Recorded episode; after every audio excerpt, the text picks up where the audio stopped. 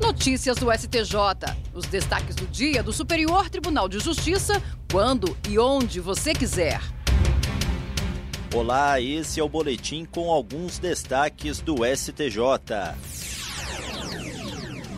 A terceira turma do Superior Tribunal de Justiça decidiu que as operadoras de planos de saúde têm a obrigação de custear as cirurgias de transgenitalização e de plástica mamária com implantação de próteses para mulheres transexuais. No caso analisado, uma mulher transexual ajuizou a ação para obrigar a operadora de plano de saúde a pagar pelas cirurgias. As instâncias ordinárias acolheram o pedido e condenaram a operadora a autorizar a realização das cirurgias e a arcar com todas as despesas médicas inerentes, incluindo o pré e o pós-operatório, além de pagar 20 mil reais de indenização por dano moral.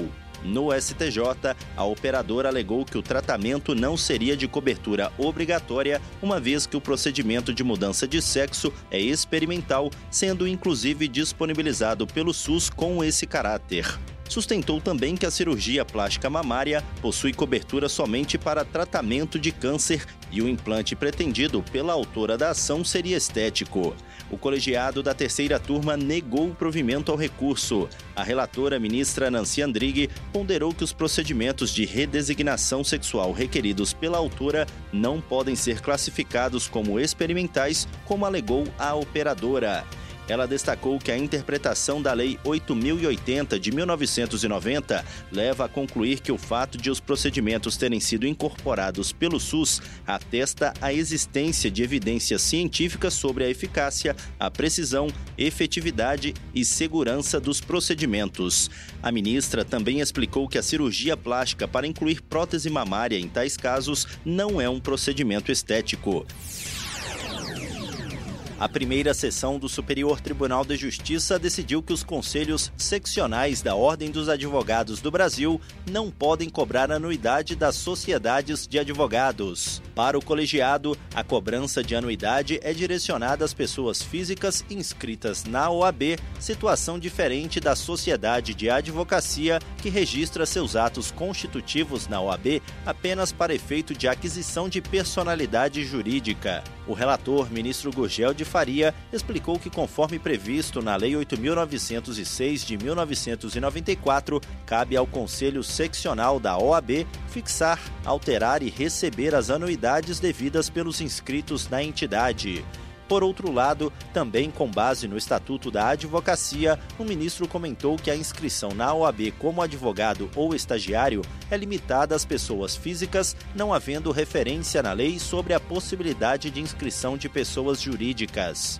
Segundo Gurgel de Faria, a personalidade jurídica da Sociedade de Advogados é adquirida com o registro de seus atos constitutivos no Conselho Seccional, mas esse registro não se confunde com a inscrição feita por advogados e estagiários, tampouco dá à sociedade o direito de praticar os atos privativos de advogado.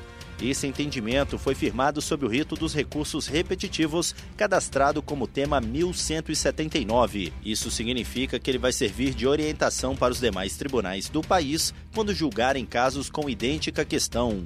Com a fixação da tese, poderão voltar a tramitar os processos que estavam suspensos em todo o país à espera da definição do precedente qualificado. Já é possível emitir de forma automática pelo site do Superior Tribunal de Justiça a certidão judicial de distribuição. Para tanto, basta preencher o formulário eletrônico e indicar o CPF ou o CNPJ da pessoa física ou jurídica sobre a qual se requer a busca. A certidão judicial de distribuição é o documento que atesta a existência ou não de processos em nome de determinada pessoa física ou jurídica no âmbito do STJ. Até agora, o serviço era realizado manualmente pela equipe da Secretaria Judiciária do Tribunal. Entre janeiro e outubro deste ano, foram emitidas 49.750 decisões, uma média de aproximadamente 5 mil por mês.